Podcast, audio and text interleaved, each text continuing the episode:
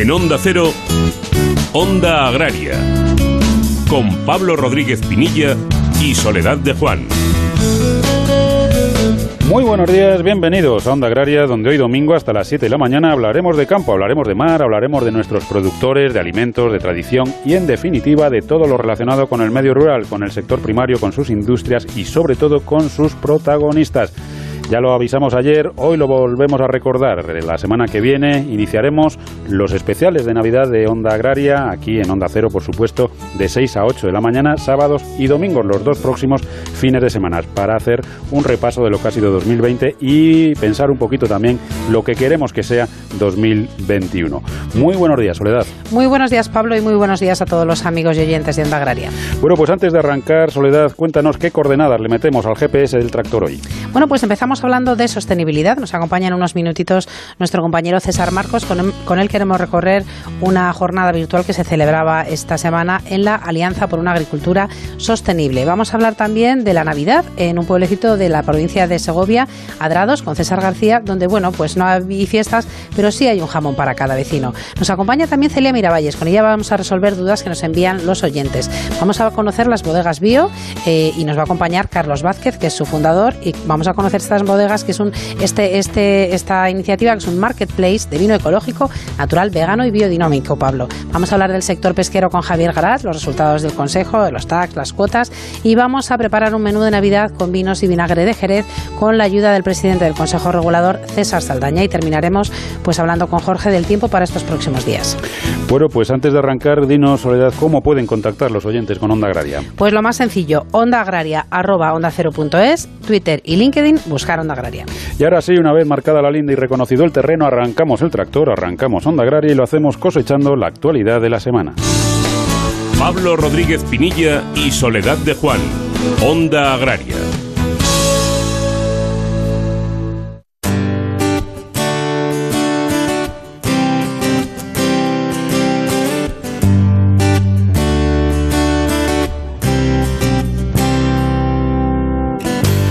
Ministerio de Agricultura, Pesca y Alimentación publica la primera estimación de las principales cifras económicas del sector agrario. Según sus datos, la renta agraria ha alcanzado los 29.093 millones de euros en 2020, lo que supone un incremento del 4,3% con respecto a 2019. Según el Ministerio, esta evolución positiva de la renta agraria está asociada al buen comportamiento que ha tenido la producción de la rama agraria, que se ha situado en 52.991 millones de euros, lo que supone un aumento del 2,6% con respecto a 2019.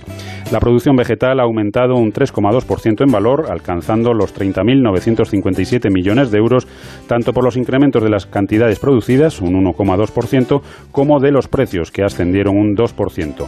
La producción animal ha registrado un aumento del 1,8% y llega hasta los 20.272 millones de euros, fruto del incremento en un 3% de las cantidades producidas, que compensa el descenso del 1,1% de los precios. El Parlamento Europeo aprueba con 653 votos a favor, 19 en contra y 22 abstenciones la nueva legislación europea para garantizar una transición fluida entre la política agrícola común de la Unión Europea actual y la futura y para proporcionar unos 8.000 millones de euros de ayudas a los agricultores. Aproximadamente el 30% de los fondos de estímulo estarán disponibles en 2021, el 7% restante se liberará en 2022. De los 8.000 millones de euros, a España le corresponden 719 a distribuir entre las diferentes comunidades autónomas.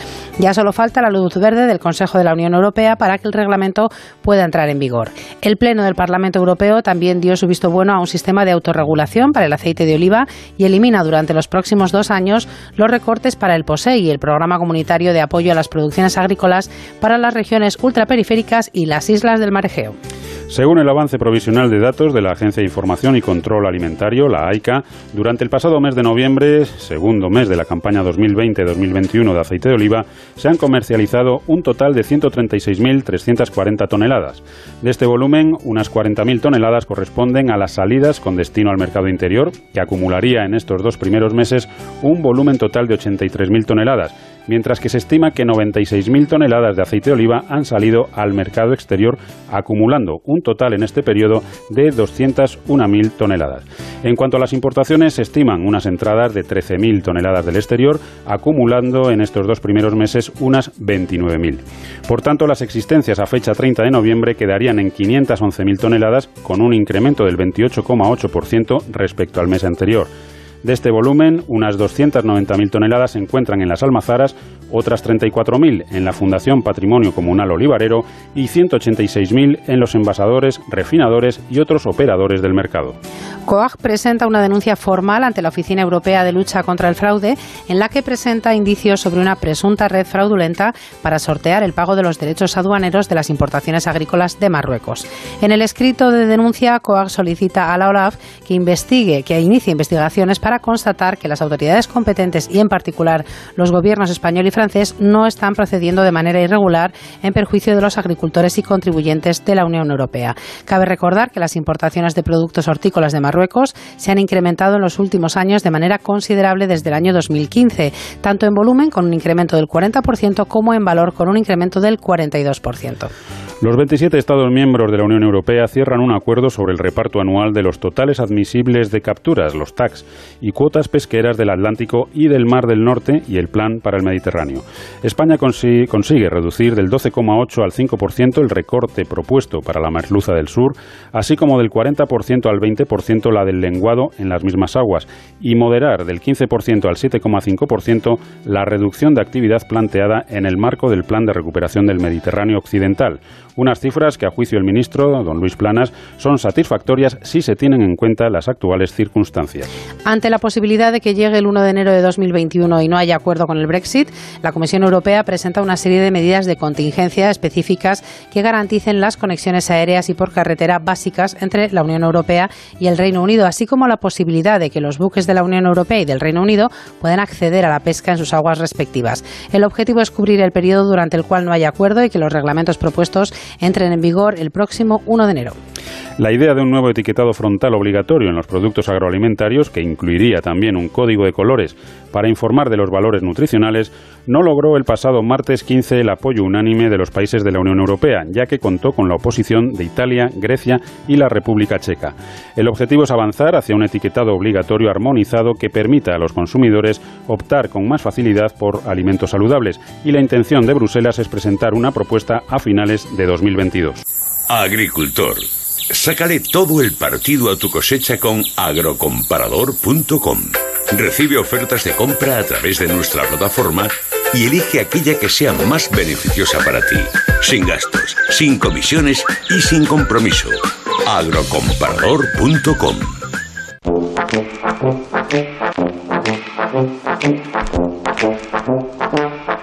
Onda Agraria. Onda Cero. Bueno, pues tenemos aquí con nosotros en Onda Agraria a nuestro compañero y sobre todo amigo César Marcos, con el que vamos a hablar de una webinar que se celebraba esta semana, que celebraba la Alianza por una Agricultura Sostenible. César, ¿qué tal estás? Muy buenos días. Muy buenos días, Soledad. Muy buenos días, Pablo. Buenos días, César. Y muy buenos días a nuestros oyentes. Pues sí, trasladaros eh, las conclusiones en, en los minutos que me deis de esta webinar, que se ha centrado sobre todo el gran reto que tiene nuestra agricultura y nuestra ganadería en los próximos años. Y sobre todo en los próximos años porque les viene marcado por una agenda una agenda que lleva eh, digamos sobre ella el Pacto Verde Europeo. Y esa agenda está marcada por las estrategias de la granja a la mesa y la eh, estrategia de la biodiversidad 2030, digamos, son los engranajes para cumplir esos grandes objetivos del, del Pacto Verde Europeo.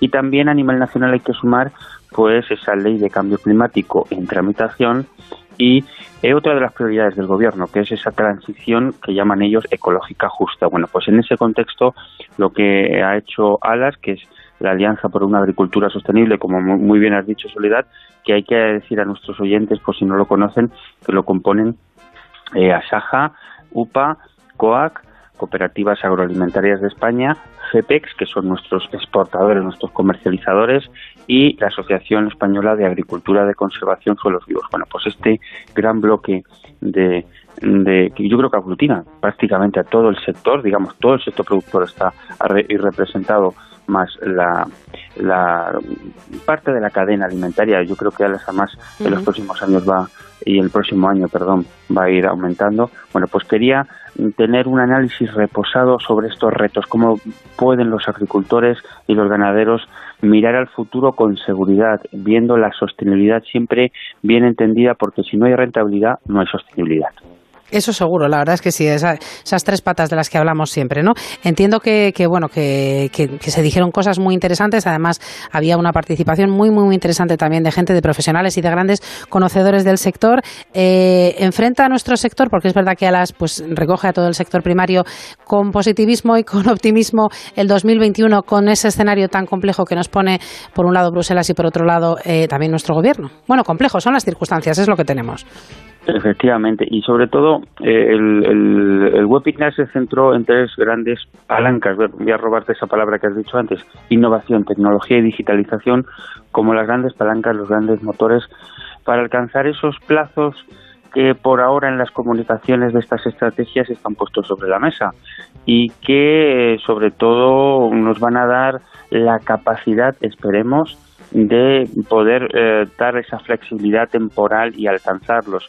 Eh, como has dicho, hubo grandes personalidades. Primero estuvo el Ministerio de Agricultura representado por el secretario general de Agricultura y Alimentación, Fernando Miranda, que dijo cosas interesantes sobre todo a raíz de una de las reivindicaciones de Alas, que ha extendido no solo al gobierno español, sino también a Bruselas, la necesidad de un estudio de impacto, por lo menos de esos objetivos aspiracionales que, promueven las, las estrategias. Hay que recordar en este sentido que no ha habido estudio de impacto previo en Europa, ni siquiera a nivel nacional en, cada Estado miembro. Sí ha habido un estudio de lo que Alas eh, viene más remarcando por parte del Departamento de Agricultura de los Estados Unidos, que seguramente en vuestro programa ah, lo habéis desgranado y cuyos alarmantes resultados reflejan, sí, grosso modo, la caída del 12% de la producción agrícola y un descenso, por ejemplo, del 16% de los ingresos brutos de las explotaciones agropecuarias, ¿no? Y algo muy importante para Europa y para nuestra agricultura, que es la disminución de un 20% de las exportaciones. Pues dicho esto, con este estudio de impacto la verdad que es que eh, a los agricultores y a los ganaderos, sobre todo de las organizaciones agrarias y de cooperativas y de ALAS como, como una entidad propia, pues les preocupa mucho. Y a, lo interesante que iba a decir que dijo eh, Fernando Miranda es que para los objetivos cuantitativos que se fijen a nivel nacional, mm, referente a estas estrategias y al Plan Estratégico Nacional de la PAC, pues sí se harán desde el Ministerio unos estudios de impacto, sobre todo basados en la capacidad que tiene el sector de lograr esos objetivos. ¿no? Eh, hay que decir también que el ministro de Agricultura, Luz Planas, ha reiterado la importancia de la que, que la importancia de que la Comisión Europea realice un estudio de impacto, ¿no? Y lo hizo esta semana pasada en el Consejo de Ministros de Agricultura de la Unión Europea, hay que decirlo también. Eh, por lo tanto, yo creo que mm, muy importante es la capacidad que tenga nuestra agricultura de adaptarse a esos a esos plazos para que esos objetivos en las estrategias se cumplan. Hay que decir a los oyentes que todavía son comunicaciones, pero sí van marcando un ritmo que a vista de hoy y a la luz de lo que mm, los representantes, por ejemplo, del sector de sanidad vegetal, del sector de la digitalización, del sector de la agricultura de precisión, del sector de la edición genómica, pues son muy difíciles de alcanzar tal como están planteados. Y sobre todo si luego se hace un plan de flexibilidad estado a estado va a ser aún más difícil. Y teniendo en cuenta, por ejemplo, las características de cada estado miembro. Y en nuestro caso no hay que decirlo mucho porque es así. Y lo reiteramos, es que nuestra agricultura es una de las que más va a sufrir y está sufriendo los efectos del cambio climático. Por tanto, ponerle Mm, unos objetivos muy altos como esa reducción del 50% de los productos fitosanitarios, las medicinas de las plantas, por ejemplo, pues va a ser resultar muy difícil. Y sobre todo, César, como cuando, cuando decís desde, desde Alas, sino un estudio de impacto previo, o sea, puedes poner un 50 como puedes poner un 47 o un, o sea, da una sensación que, bueno... luego, dicen un 50, luego se negocia y se quedan un 30 y todos están contentos. no, no, sigue siendo una barbaridad. O sea, el, el que la propuesta esté sobredimensionada y que luego negociemos y quede reducida no es una buena negociación, como está ocurriendo en otras cuestiones, ¿no? Pero seguiremos de todas maneras, César, eh, si te parece, otro día hablando de estos temas tan interesantes, porque yo creo que habéis tocado todos los palos en esta, en esta webinar, pero ya sabes que el tiempo corre a toda velocidad en la radio, pero sí que queríamos, y te agradecemos además que nos hayas hecho este resumen de conclusiones y este balance de esta reunión de todo el sector preocupado pues por el escenario que tiene y, las nuevas estrategias que, como dices, son comunicaciones, pero ya las tenemos encima de la mesa y tenemos que empezar a solucionar problemas. César, muchísimas gracias, como siempre, que pases una estupendísima Navidad y hablamos a la vuelta. Hablamos a la vuelta y sobre todo no, me gustaría, y os robo 10 segundos, deciros, por ejemplo, que la agricultura de conservación, que, que parece que va a quedar fuera, por lo menos en la siembra directa de los ecosistemas, en el Plan Nacional de la PAC, también preocupa mucho porque es una agricultura que también promueve el medio ambiente. Hay que decir no le he dicho que ALAS, aparte de representar a todo el sector, tiene un apoyo, un apoyo de los, las asociaciones sectoriales que en el fondo les dan los insumos para poder seguir funcionando y seguir alimentándonos, que es ANOVE, AEPLA y el Foro Interalimentario. Y hay que decir que este eh, webinar ha sido patrocinado por Bayer, que es muy importante que las empresas nos apoyen en este modelo de producción sostenible que funciona, ha funcionado y funcionará si no se le quitan las herramientas basadas en la ciencia. Bueno, pues César, muchísimas gracias, como te decíamos, y hasta otro día. Hasta otro día, muchas gracias. Onda Agraria.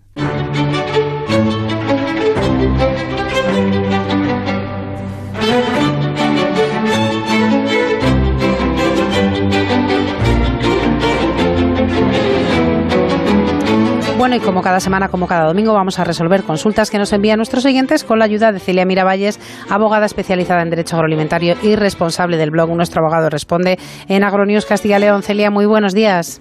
Buenos días, Soledad. Buenos días, Celia.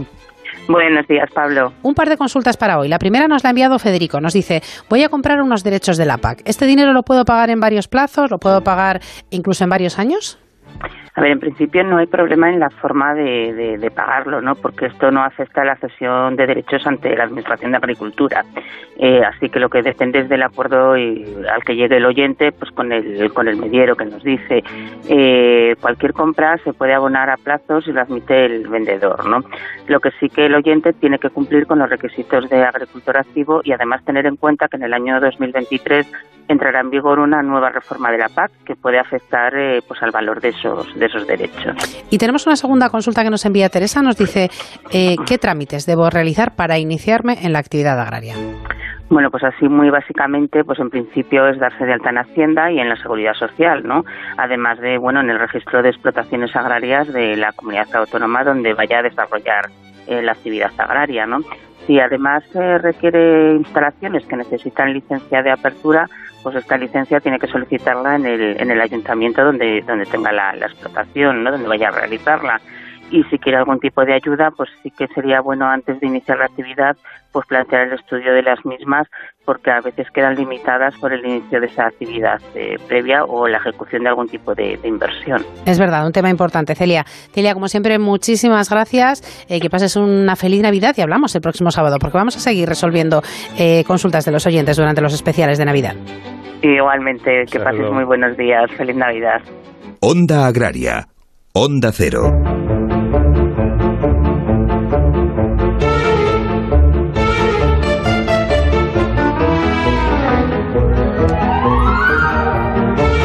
Bueno, Soledad, hace unos minutos hablábamos con César Marcos y ahora vamos a hablar con otro César, con César García, que es ingeniero agrónomo, pero además es agricultor, es ganadero. Eh, como le queda tiempo libre, pues además es concejal en un pueblecito de Segovia que se llama Adrados y sobre todo es amigo de Onda Agraria. César, muy buenos días, bienvenido a Onda Agraria y feliz Navidad. Buenos días amigos, feliz Navidad.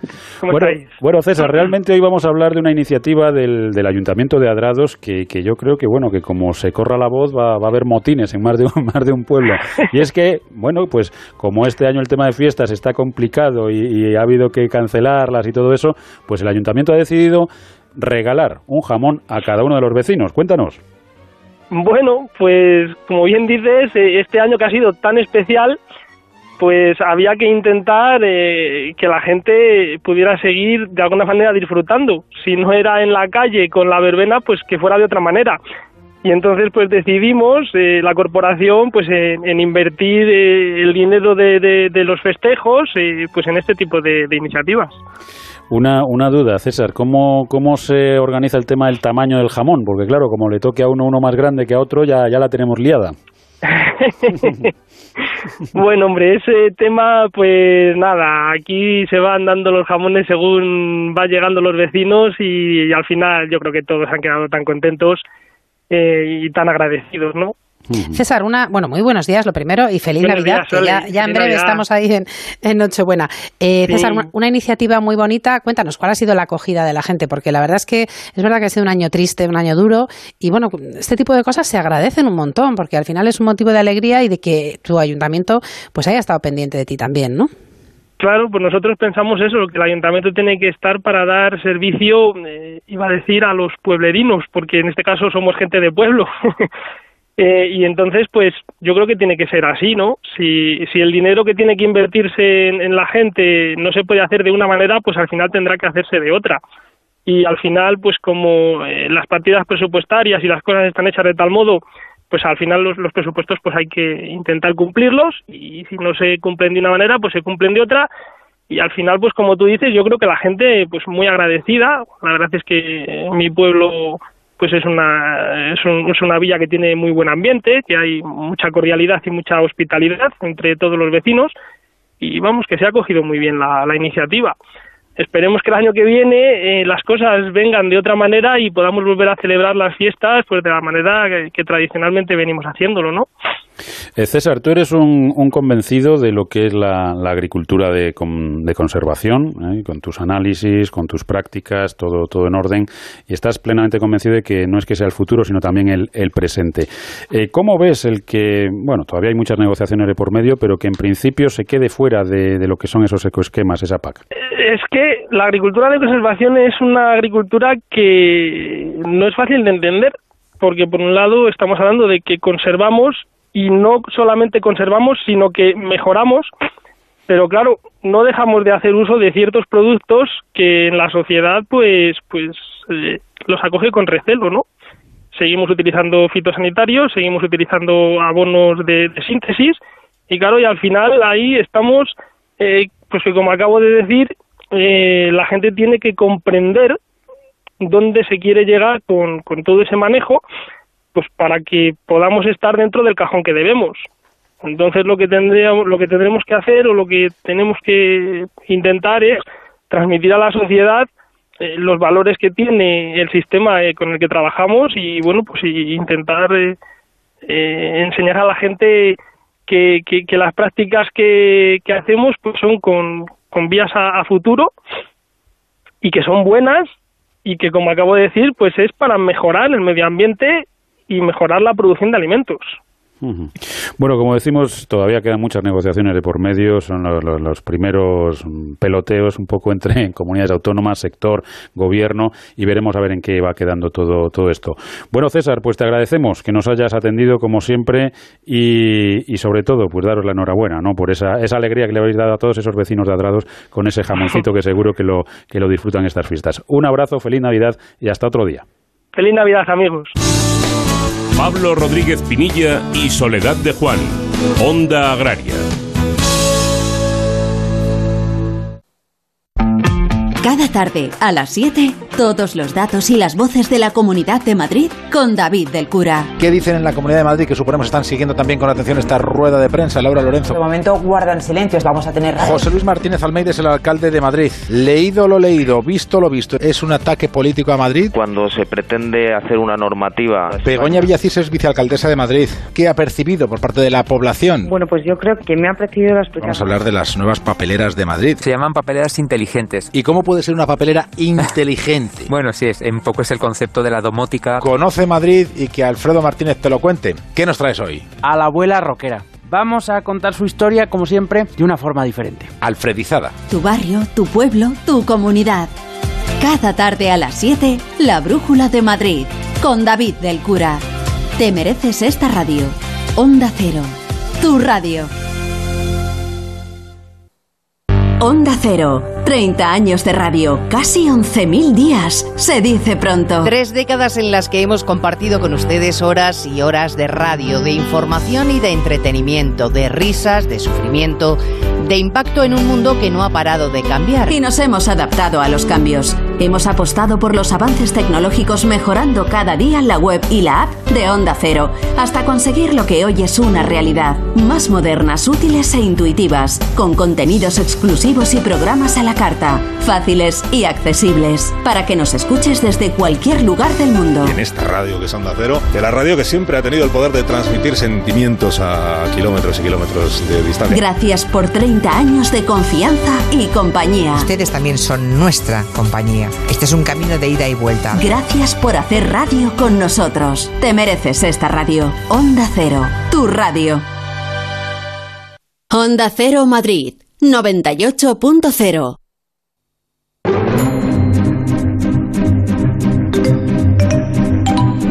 Pablo Rodríguez Pinilla y Soledad de Juan. Onda Agraria. Bueno, pues ya estamos de vuelta. Recuerden que están escuchando Onda Agraria, que están en la mejor emisora posible, están en Onda Cero y que estaremos con todos ustedes hasta las 7 de la mañana hablando de campo y hablando también de mar. Y recuerden también que pueden hacer Onda Agraria con nosotros escribiéndonos a ondaagraria.ondacero.es y también a través de las redes sociales. En Twitter y en LinkedIn hay que buscar Onda Agraria. Bueno, Soledad, vamos ahora a, a conocer un nuevo concepto de, de, venta de vino que además va asociado a respeto medioambiental, a, a protegernos de ese problema que tenemos con el carbono, a ser respetuosos con todo lo que es el cambio climático y, en definitiva, a dar la opción a quien compra vino, pues de, de poder contribuir a una menor contaminación. Por ello, vamos a hablar de Bodegas Bio, que es un marketplace de vino ecológico, natural, vegano y biodinámico, y lo hacemos con su CEO y fundador, que es Carlos Vázquez. Carlos, muy buenos días, bienvenido a Onda Agraria. Muy buenos días, Pablo. Muchas gracias por contar conmigo. Bueno, es un placer, Carlos, porque además es una idea nueva, es, es, es, diferente y sí que queríamos que nos la explicaras un poquito. ¿Qué es un marketplace? ¿Qué es Bodega Bio?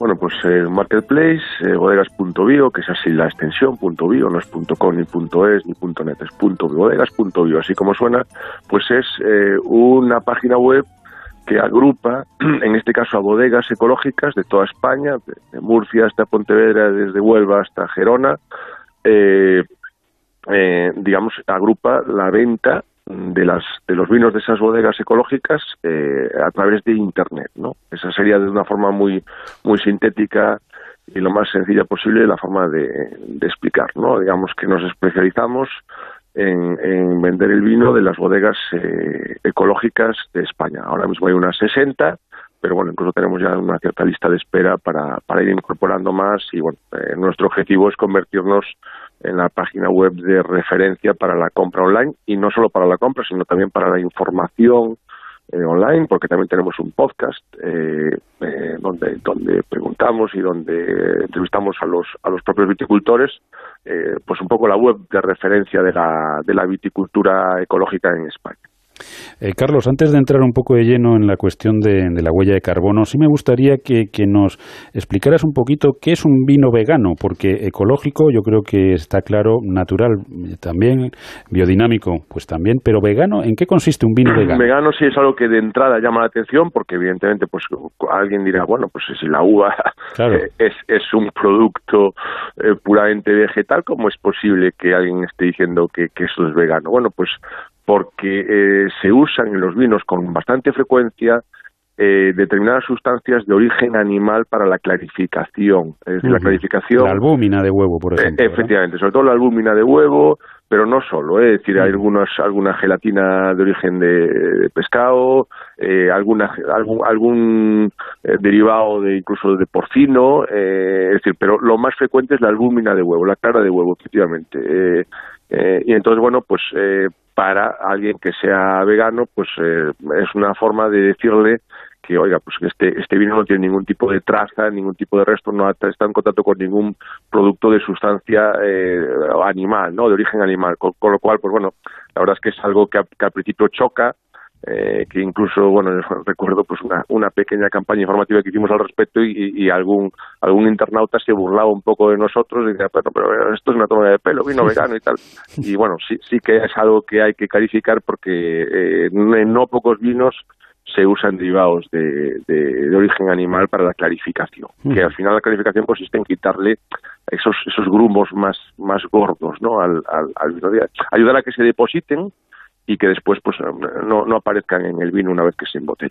Bueno, pues aclarado este tema que nos llamaba un poquito la, atención, Carlos, cuéntanos em, otra de las novedades que ofrecéis que es compensar esa huella de carbono del transporte del, del vino. Un, mm, cliente pues, eh, compra un vino y, bueno, pues hay que eh, transportarlo y todo eso. Cuéntanos. Sí, digamos, el concepto nuestro de, de minimizar la huella de carbono y minimizar el impacto medioambiental también parte de que el vino siempre sale de bodega, con lo cual conseguimos que el vino esté en el mejor sitio que puede estar, que es en su bodega, por lo tanto mejoramos conservación y minimizamos los flujos logísticos, es decir, eh, eh comprando en bodegas.bio el vino solo recorre un flujo logístico, es decir, desde su lugar de producción a su lugar de consumo final, ¿no? Por tanto, aquí ya mm, no es lo habitual en el mercado de vino, donde hay dos o tres pasos distintos desde el punto de vista logístico, solo hay uno.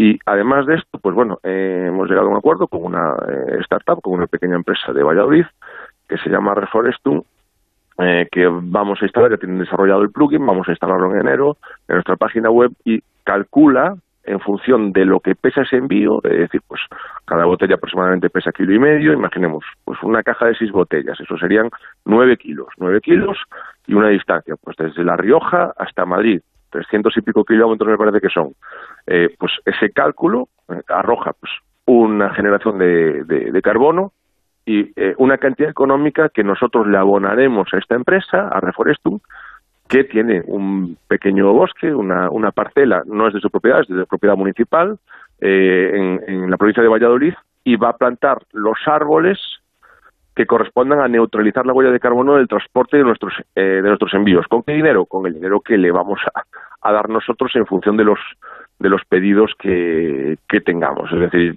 yo creo que eh, salvo salvo error o omisión, eh, me parece que es la primera forma de comprar vino en España con garantía de neutralidad en la huella de carbono del transporte.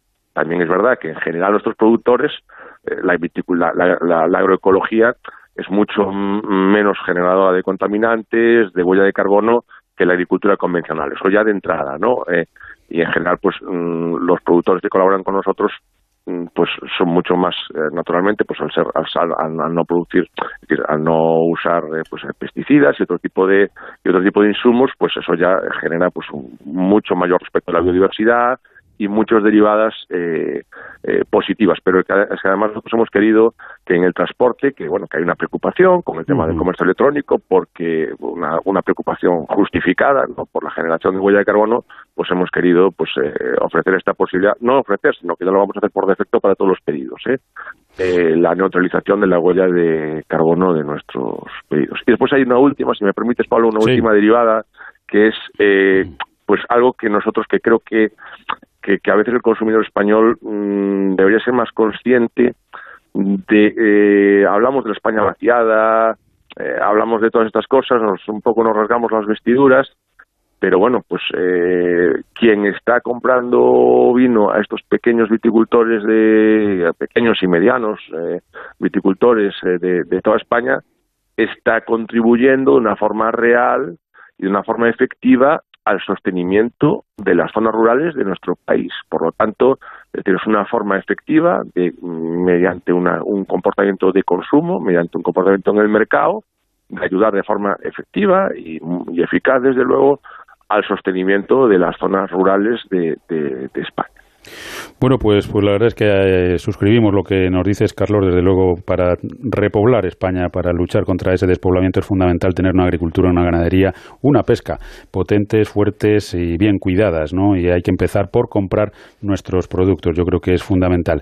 En cinco segundos, Carlos, una forma de contacto para que los oyentes puedan conocer vuestra idea. Pues es la página web, es bodegas.bio. No tiene, o sea, insisto, no es .com ni .es, es bodegas.bio es el dominio. O sea, tanto si se pone en el buscador como si ya se pone directamente en el navegador, es bodegas.bio. es extremadamente fácil de, de localizar. Pues Carlos Vázquez, CEO y fundador de bodegas.bio, muchísimas gracias por habernos acompañado. Feliz Navidad y hasta otro día en el que seguiremos hablando de, de, de ese compromiso con el medio ambiente por parte vuestro. Muchísimas gracias, Pablo. Muchísimas gracias. Aromática, sutil, generosa con todos los platos. Así es la tuber melanosporum o trufa negra de Teruel. El diamante negro de la cocina al alcance de todos. Conócela en trufadeteruel.com.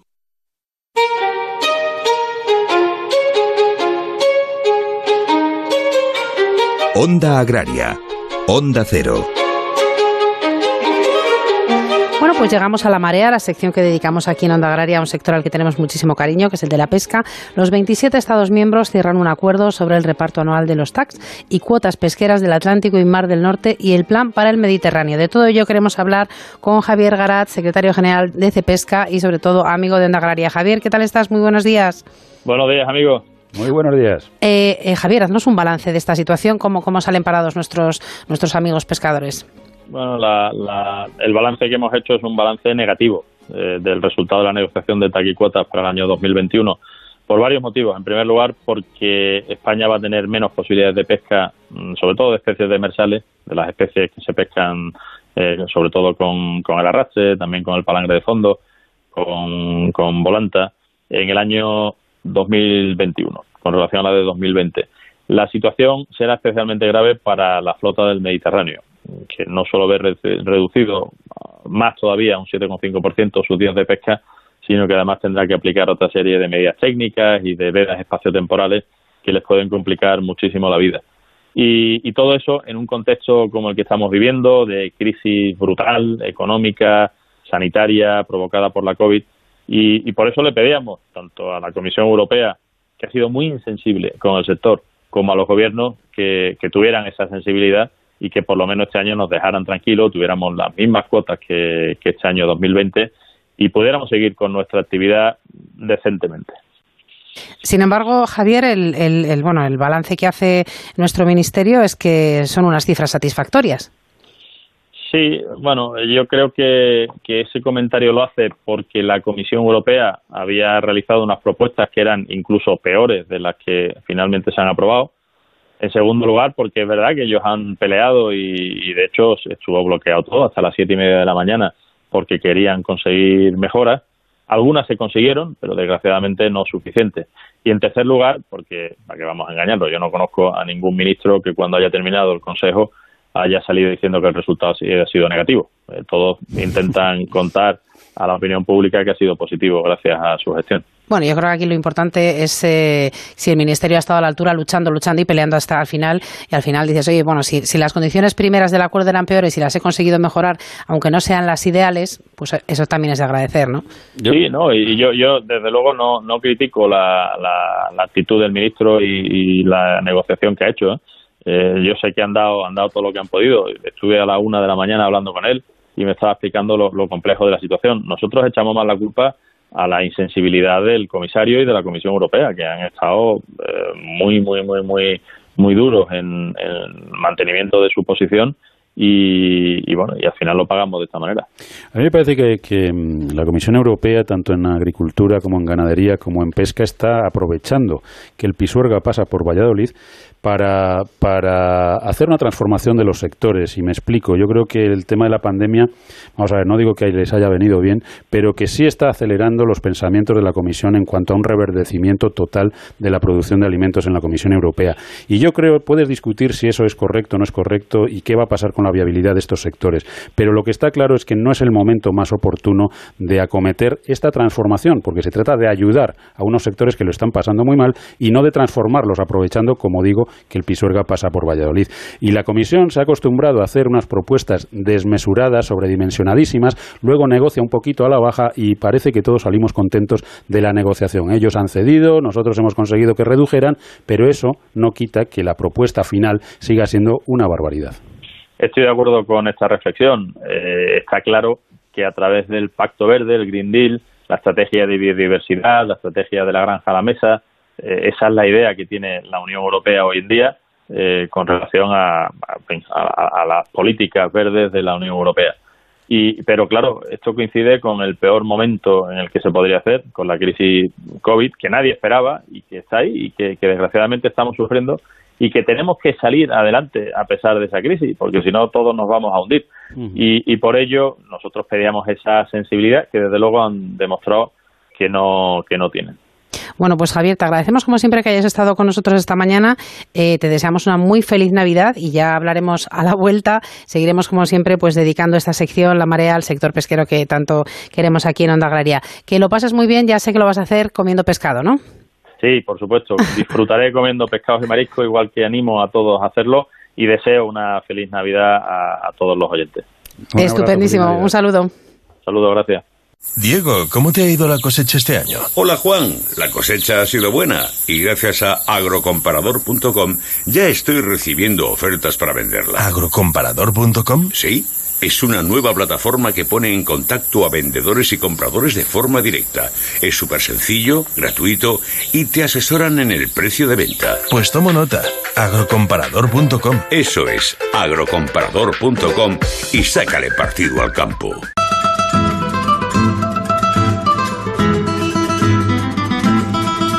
Onda Agraria.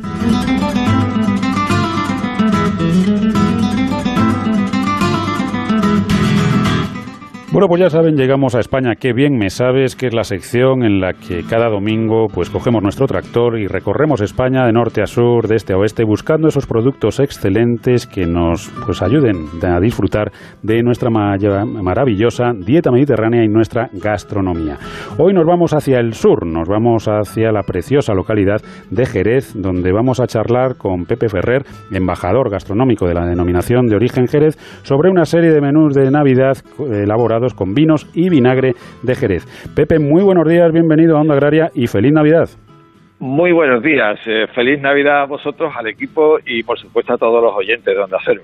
Pues muchísimas gracias Pepe. Yo cuando hablamos de, de vinos para, para, cocinar, siempre me acuerdo de, de, esas frases de las abuelas que decían, niño, tráete, tráete un poquito vino para la pepitoria, por ejemplo. Y, sí. y, y le decía, pues ¿qué, ¿qué, vino, abuela? Dice, cualquiera, si es para cocinar. ¿no? Eh, vamos a ver, ¿un guiso sale mejor con un buen vino o, o no tiene tanta influencia?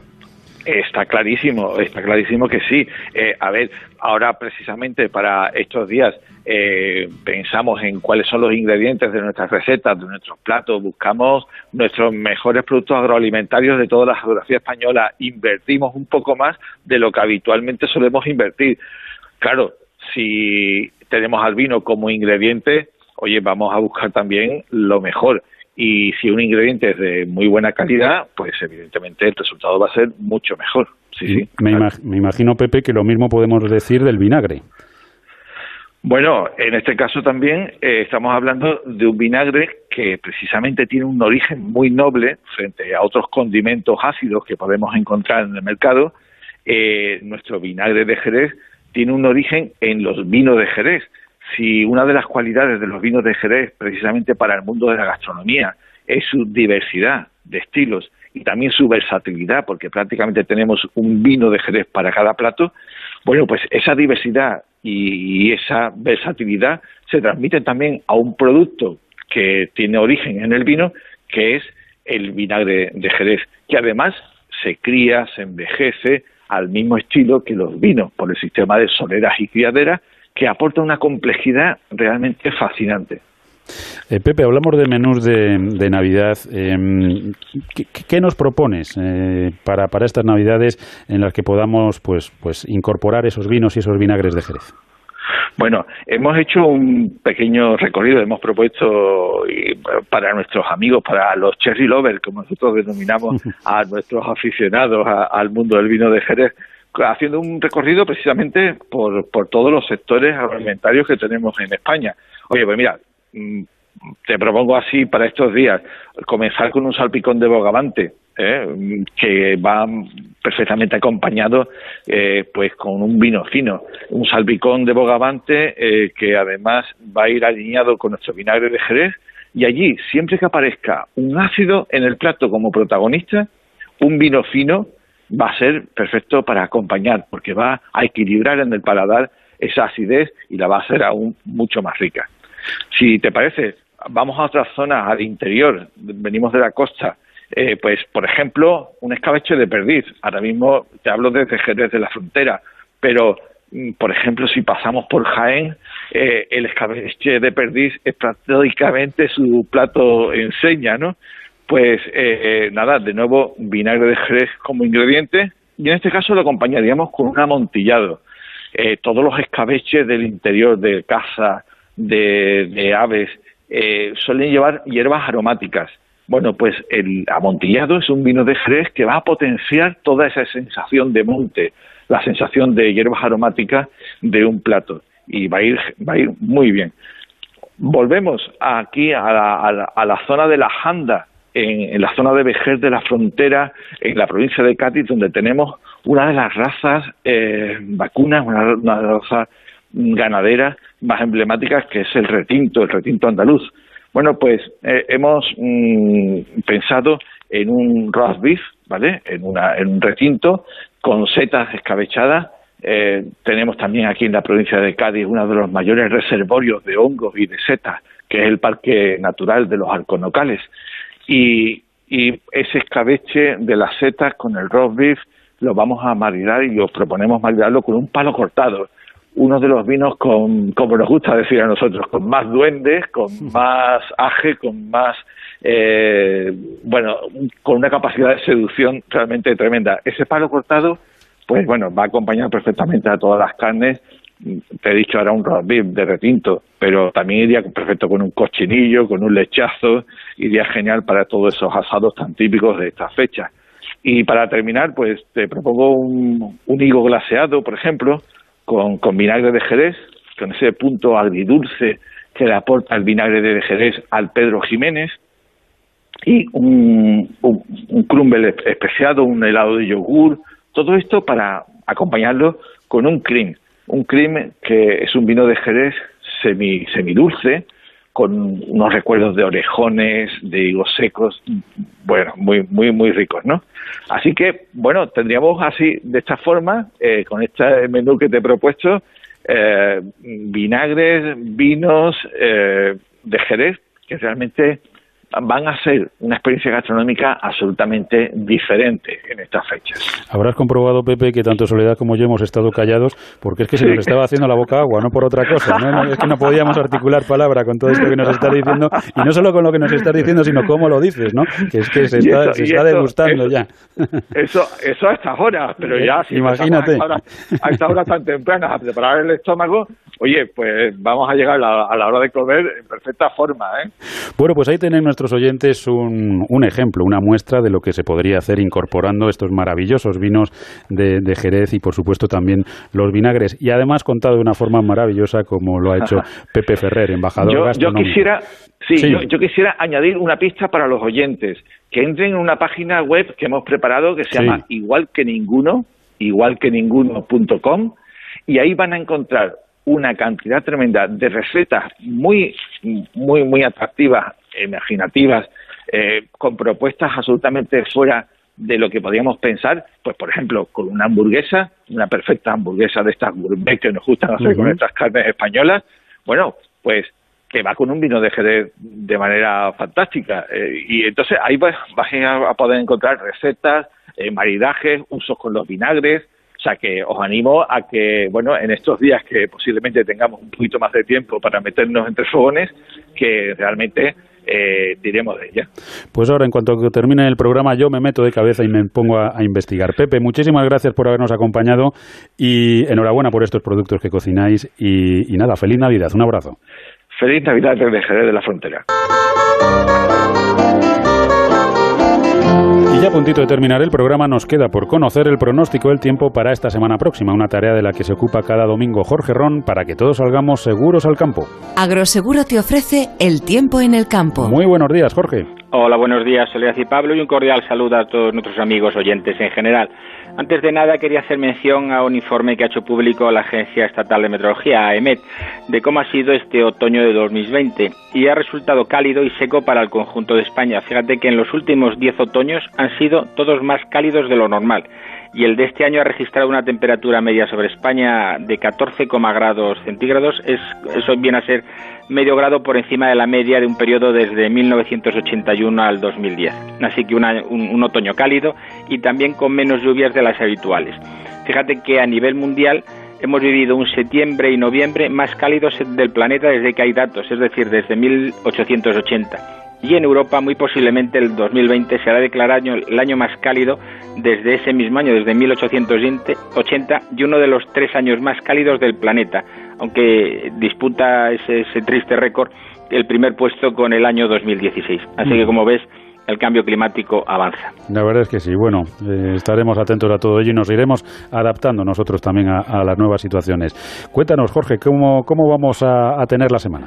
Pues mira, iniciamos la semana, vamos a hablar del lunes, que encima ya el lunes empieza lo que es el invierno, a las 11 horas 02 minutos cambiamos de estación y lo haremos con un aumento de la nubosidad y precipitaciones en Galicia, más que nada en el oeste, cielos nubosos tendremos en el Cantábrico a primeras horas, levantarán esas nubes y las precipitaciones quedarán reducidas a la zona del Pirineo y a las rías bajas de Galicia. En el resto de la península, cielos parcialmente nubosos con temperaturas que suben valores agradables, sobre todo lo que es en Andalucía, Extremadura, La Mancha, inclusive zona centro y también en la vertiente mediterránea suben los valores diurnos sobre todo. De cara al martes, la nubosidad vuelve a aumentar en la zona de Galicia, en su costa atlántica al final del día. En el resto de la península, cielos poco nubosos, con bancos de niebla sobre todo en la meseta norte, en Rioja, Navarra, donde podrán mantener el cielo poco visible gran parte del día. Descienden las temperaturas en Galicia, Cantábrico y Castilla y León y se mantendrán bastante suaves en la zona de Murcia, Andalucía Oriental y la Comunidad Valenciana.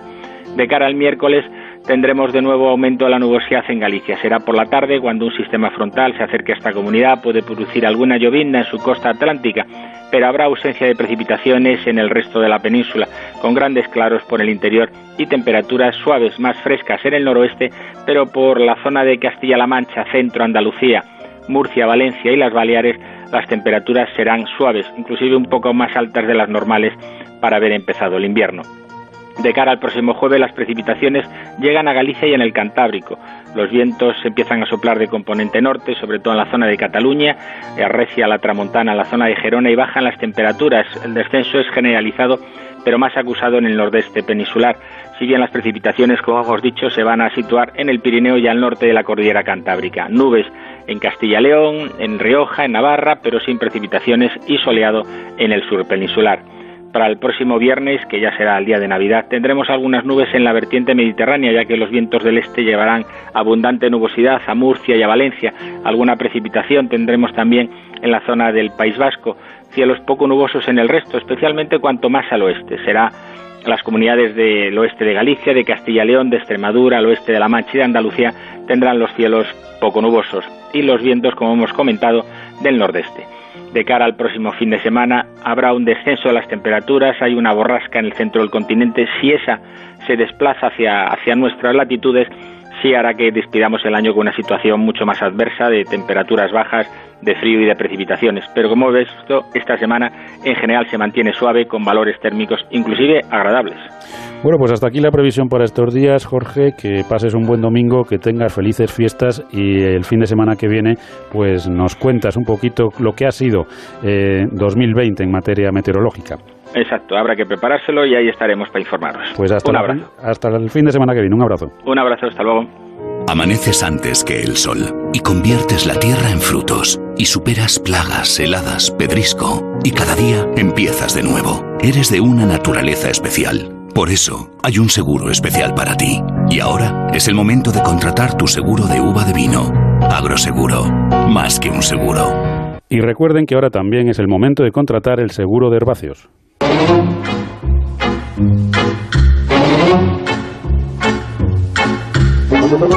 Bueno, y ahora sí que sí, se nos acabó el tiempo, pero ya saben que el próximo fin de semana, el próximo sábado, volveremos aquí en Onda Cero, en Onda Agraria, ya lo hemos estado avisando estos días, con los especiales. Estaremos pues con lo mismo, pero de 6 a 8 de la mañana. Tenemos más tiempo para hablar tranquilos de lo que ha sido 2020, de lo que queremos que sea 2021. Así que ya saben, esa cita en Onda Cero, Onda Agraria, programas especiales de 6 a 8 de la mañana, el fin de semana que viene y el siguiente. Nacho Arias estuvo en el control técnico, a los mandos de la cosechadora. Soledad, hasta la semana que viene. Hasta la semana que viene a todos y feliz Navidad. Ya saben que Onda Agraria es el programa para los que trabajan en el campo y para los que les gustaría hacerlo. Y no olviden que estén donde estén, díganlo. Yo escucho Onda Que disfruten del domingo, que no se les haga muy larga la semana. Feliz Navidad y hasta el próximo sábado.